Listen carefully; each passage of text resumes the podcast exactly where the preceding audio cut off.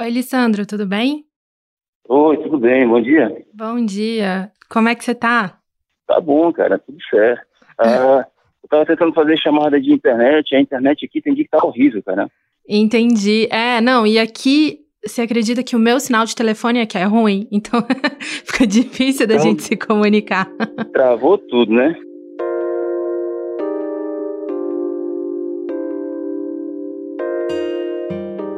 Algumas semanas atrás, eu liguei pro Lissandro Augusto, que mora em Chapuri, uma cidade no interior do Acre que tem menos de 20 mil habitantes.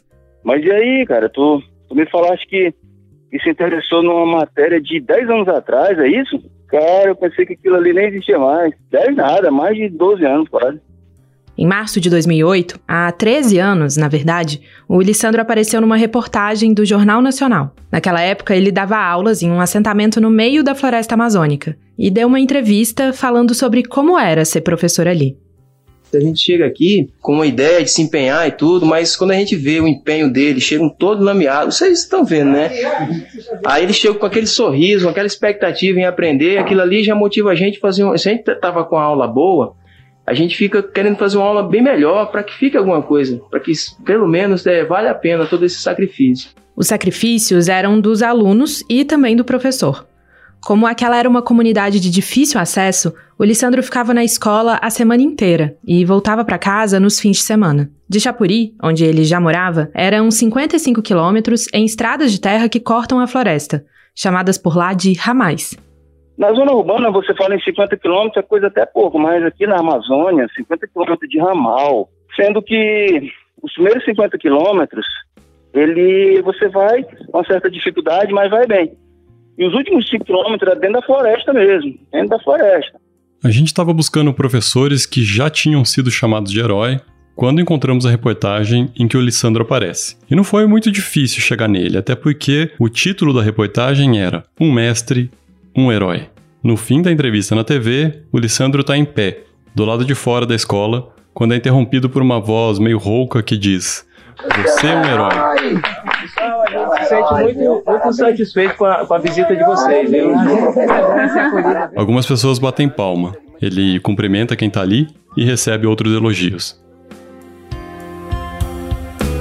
Eu perguntei pro Lissandro o que ele tinha achado, como ele tinha se sentido de ser chamado de herói assim, em rede nacional. Eu fiquei meio constrangido com essa palavra herói. Mas eu me senti, assim, reconhecido, né? Eu confesso que eu fiquei feliz, me senti bem é, motivado para continuar trabalhando, sabe? Esse constrangimento misturado com orgulho tinha um motivo. É porque, tipo assim, eu, eu não quero ter aquela prepotência de achar que eu era um herói só porque eu estava lá, né? Eu acredito que eu estava me esforçando para fazer o meu trabalho. Ele estava lá só fazendo o trabalho dele. Histórias como a do Lissandro, de professores que dão aula em situações precárias e se dedicam para ajudar os alunos, sempre aparecem por aí. A gente já contou algumas aqui no Folha na Sala e com certeza você já ouviu muitas outras. É por isso que no episódio desta semana nós queremos levantar uma discussão. Quando a gente trata o professor como herói, estamos valorizando a profissão docente? É possível fugir dessa narrativa? E de que forma podemos realmente valorizar a profissão? Eu sou Ricardo Ampudia. E eu sou Juliana Deodoro.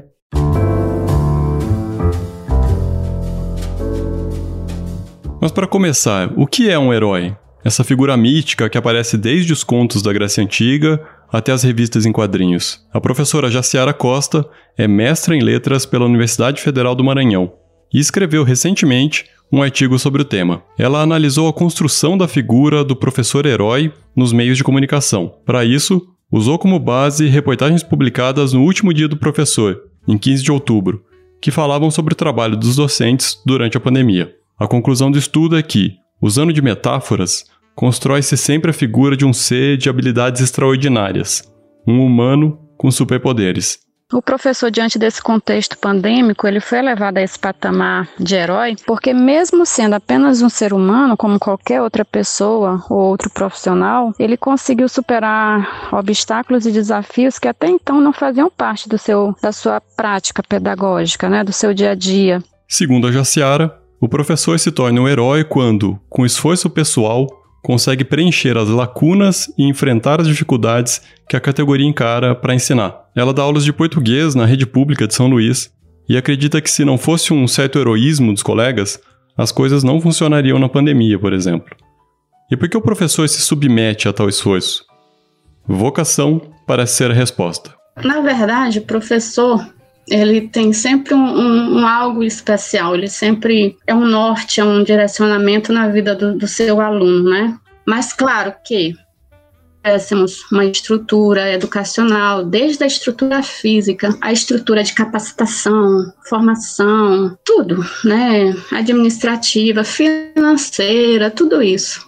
É lógico que no, o nosso desempenho ficaria restrito muito mais àquilo que é considerado como um bom profissional para qualquer função, né? Mas dentro do que a gente tem hoje, hum, nas condições normais, a gente não conseguiria trabalhar.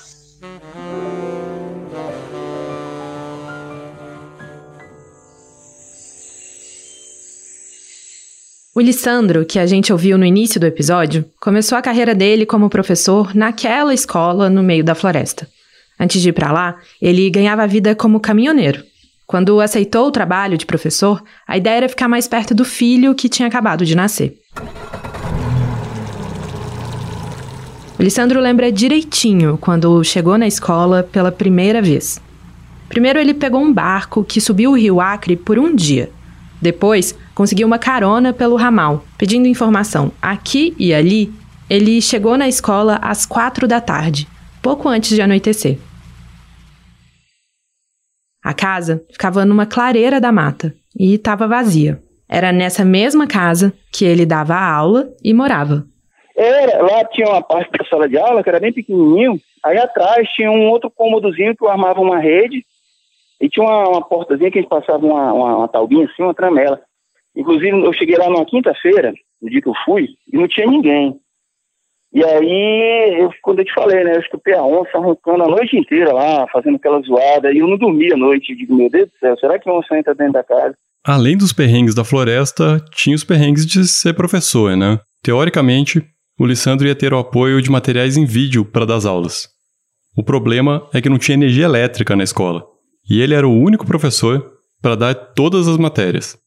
Eu sou formado em geografia, quando eu estava ministrando minha disciplina era ok, beleza. Mas aí, quando chegava nas outras disciplinas, principalmente português e matemática, que tinha muita dificuldade, aí dava uma certa travada. E um dos meus desafios era a questão do apoio aqui na minha coordenação, que, que eu não tinha, né? Depois da primeira semana, ele comprou uma moto de motocross. E ficou mais fácil de chegar à escola. Com um tempo bom, ele fazia os 55 quilômetros em duas horas e meia. Mas nada era garantido. Teve um dia que eu saí de lá, estava chovendo muito, eu saí de lá nove e meia da manhã e cheguei aqui cinco e meia da tarde. Porque é muito ruim a Amazônia aqui. Eu nunca tinha visto isso, a moto, a moto atolar e você não conseguir tirar ela, que é aquele, aquele barro que gruda e trava as rodas tudo.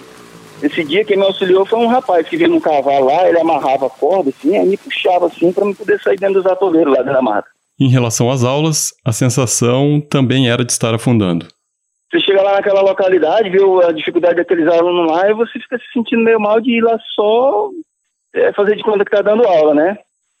Assim, aí a gente tentava se desdobrar para deixar alguma coisa lá, né?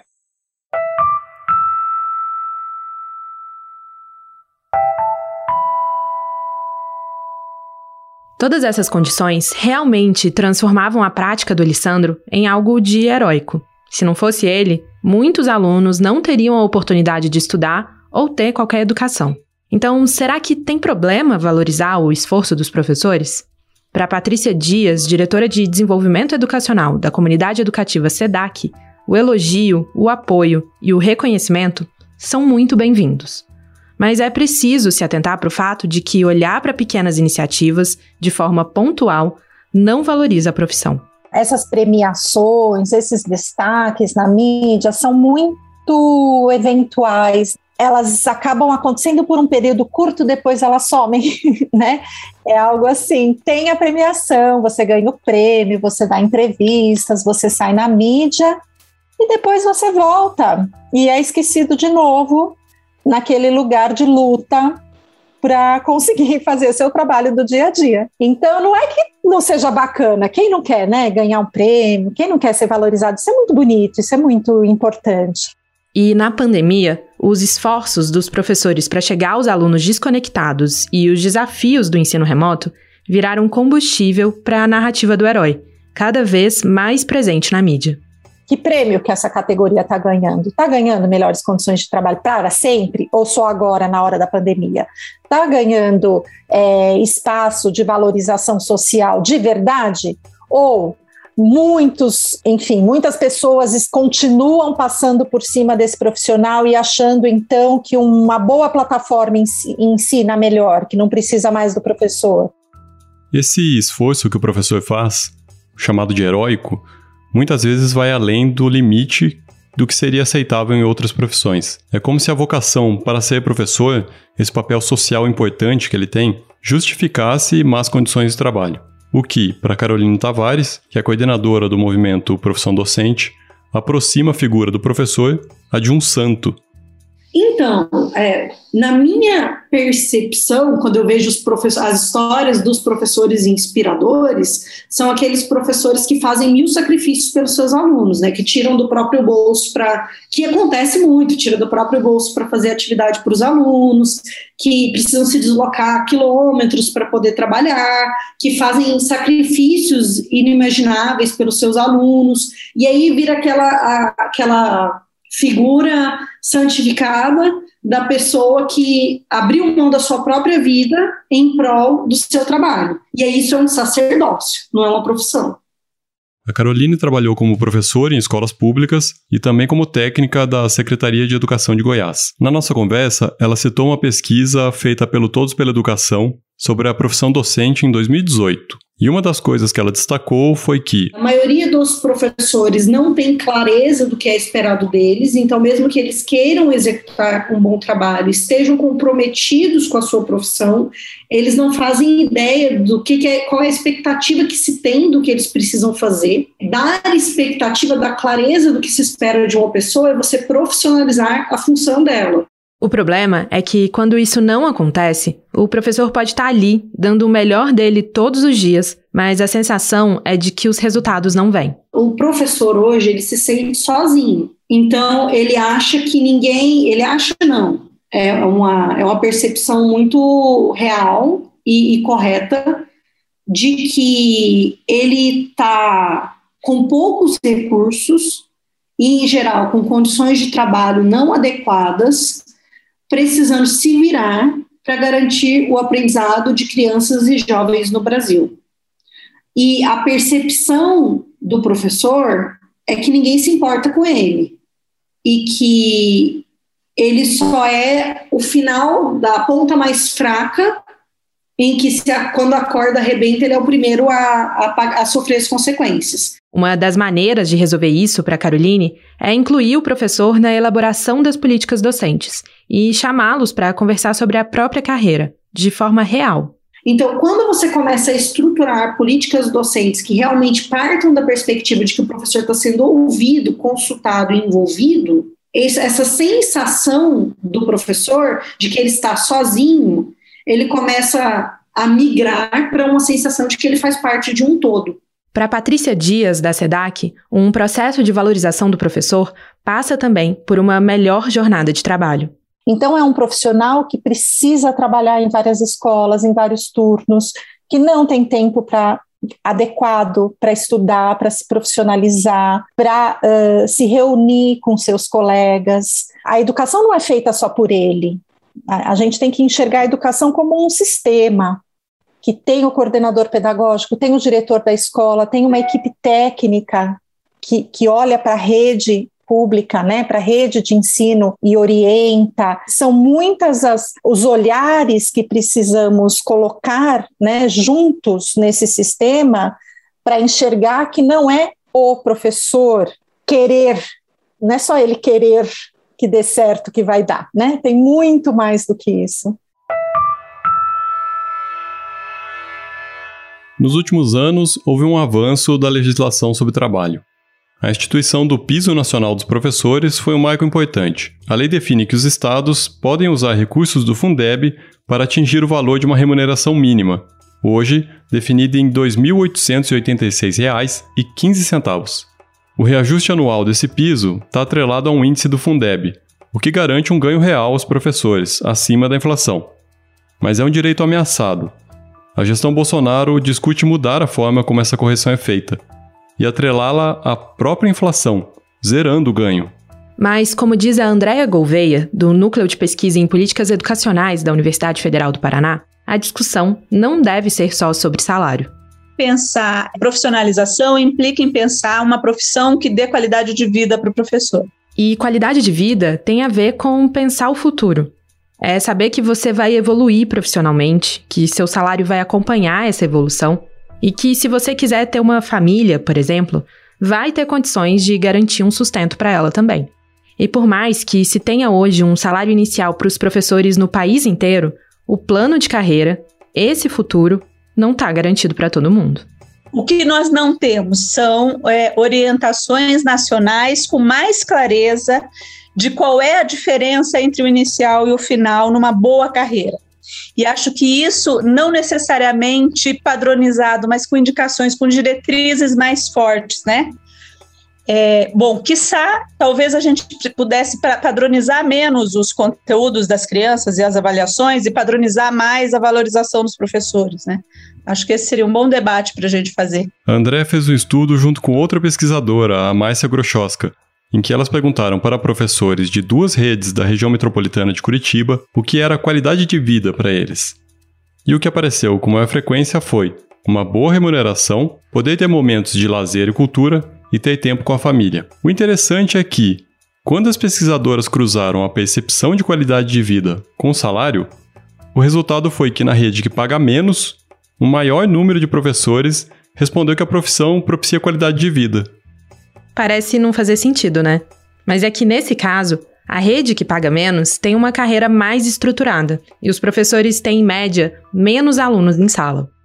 É assim, quando você pega uma rede é, em, em, que o desgaste pra, por conta do número de alunos, por conta da pressão dentro da rede, por conta do congelamento do plano de carreira e da, do desrespeito à sua, à sua condição de, de trabalhador, isso pesa, é, às vezes, no relato dos professores mais do que uma rede que até tenha, em termos salariais, ganhos um pouco mais modestos, mas o professor sinta-se respeitado nas regras da carreira, tenha condições é, na escola, se sinta mais apoiado, consiga ter mais isso, previsibilidade no que vai acontecer na vida dele, né? Isso não quer dizer que a remuneração não faça diferença. Você precisa melhorar os salários, mas você precisa melhorar as condições de trabalho ao mesmo tempo. Não adianta você pagar salários altos e achar que você pode colocar 50 alunos por professor, que você pode desconsiderar a hora atividade, que você pode deixar os professores é, 40 anos dentro da sala de aula, né? Quer dizer, essas outras questões precisam ser colocadas em consideração, porque ela, esse conjunto constitui condições de qualidade de vida. A gente precisa ser sincero. Como jornalistas, produzindo um podcast, tudo que a gente quer é fechar uma história de um jeito bonito, forte, bem emocionante. Quem é que não gosta de um final feliz? E ele seria assim.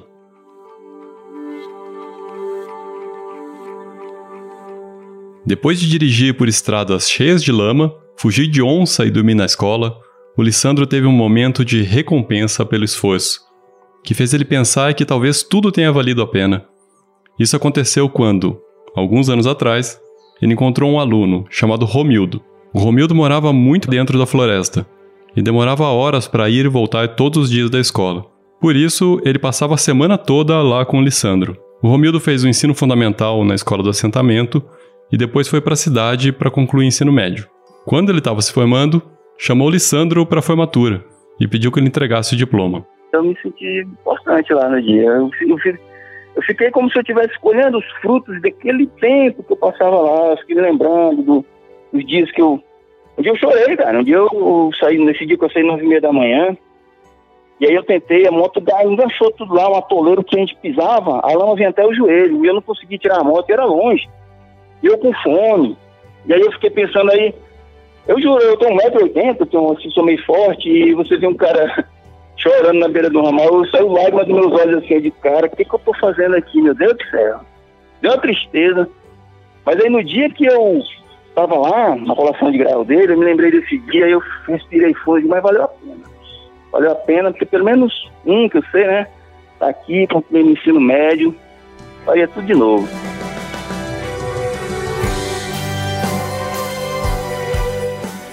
Faria, sim, porque é bom, né? Você ver que contribuiu para crescimento profissional, conhecimento, lá, formação de alguém. Essa história é demais e seria o final perfeito.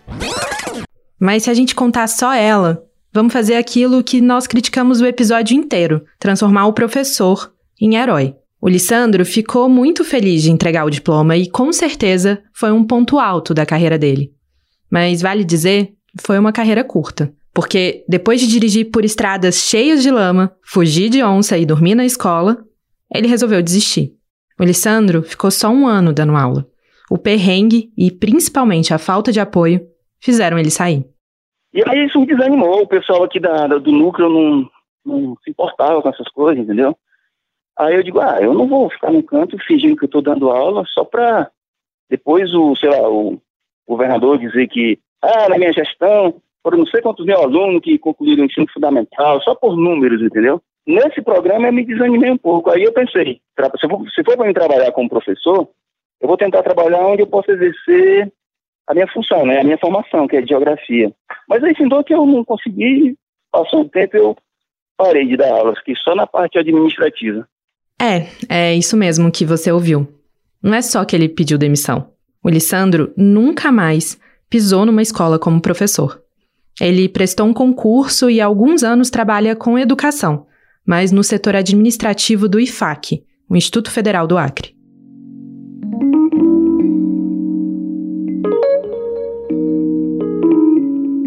Todo mundo gosta de histórias, de histórias inspiradoras e de narrativas inspiradoras, mas ao mesmo tempo é aquela figura inalcançável.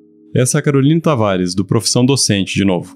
Para ela, essas histórias fazem o professor pensar: eu nunca vou ser assim. Isso não é para mim.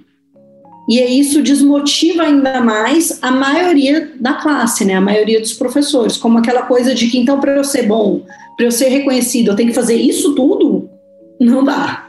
E não precisa ser, não, não, isso, e não é isso que tem que ser esperado. Então, ao mesmo tempo que inspira, também desmotiva, porque é o, inalcançável, né?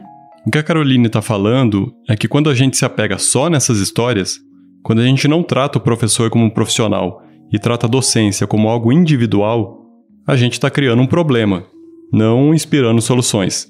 E ainda sendo injustos, pois estamos depositando toda a responsabilidade do sucesso do processo educacional no desempenho do docente, sem pensar em toda a cadeia de pessoas, estrutura e investimento que está por trás de um professor na sala de aula. Se você enxerga como um caminho individual, está tudo nas costas do indivíduo. Tanto ser herói, quanto ser a vítima, quanto ser o carrasco, quanto ser o incompetente, que também tem essa visão muito grande no Brasil. Se você enxerga como uma profissão, ela é função do, do seu governante, da família, da comunidade, do pagador de imposto, porque a profissão ela é responsabilidade coletiva de todos.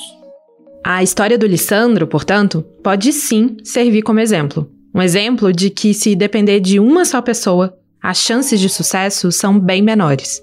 Mas isso não significa que ele não tenha sido um herói para o Romildo e para os outros alunos que ele teve lá em 2008.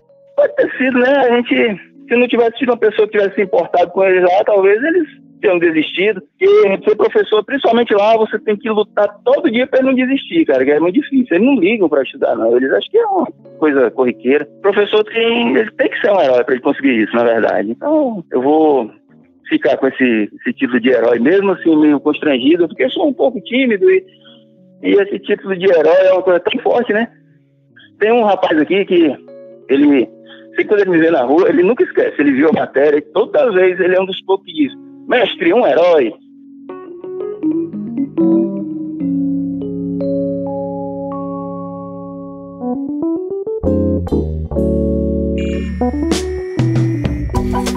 Esse foi Folha na Sala, o podcast da Folha para professores em parceria com o Itaú Social. Nossos episódios vão ao ar às terças, a cada 15 dias, em todas as plataformas de podcast ou no site da Folha. Não deixe de assinar o nosso feed e ativar as notificações para não perder nenhum. No próximo programa, nós vamos falar sobre como a formação pode contribuir para que o professor seja mais profissional. Nesse episódio, a gente usou áudios da Rede Globo. A coordenação foi de Fábio Takahashi e Maurício Meirelles. A edição de som é de Stefano Macarini. Até mais! Até o próximo episódio!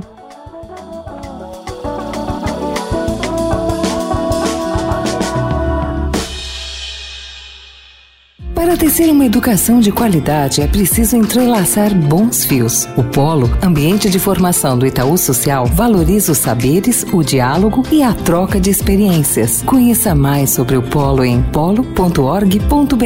Itaú Social.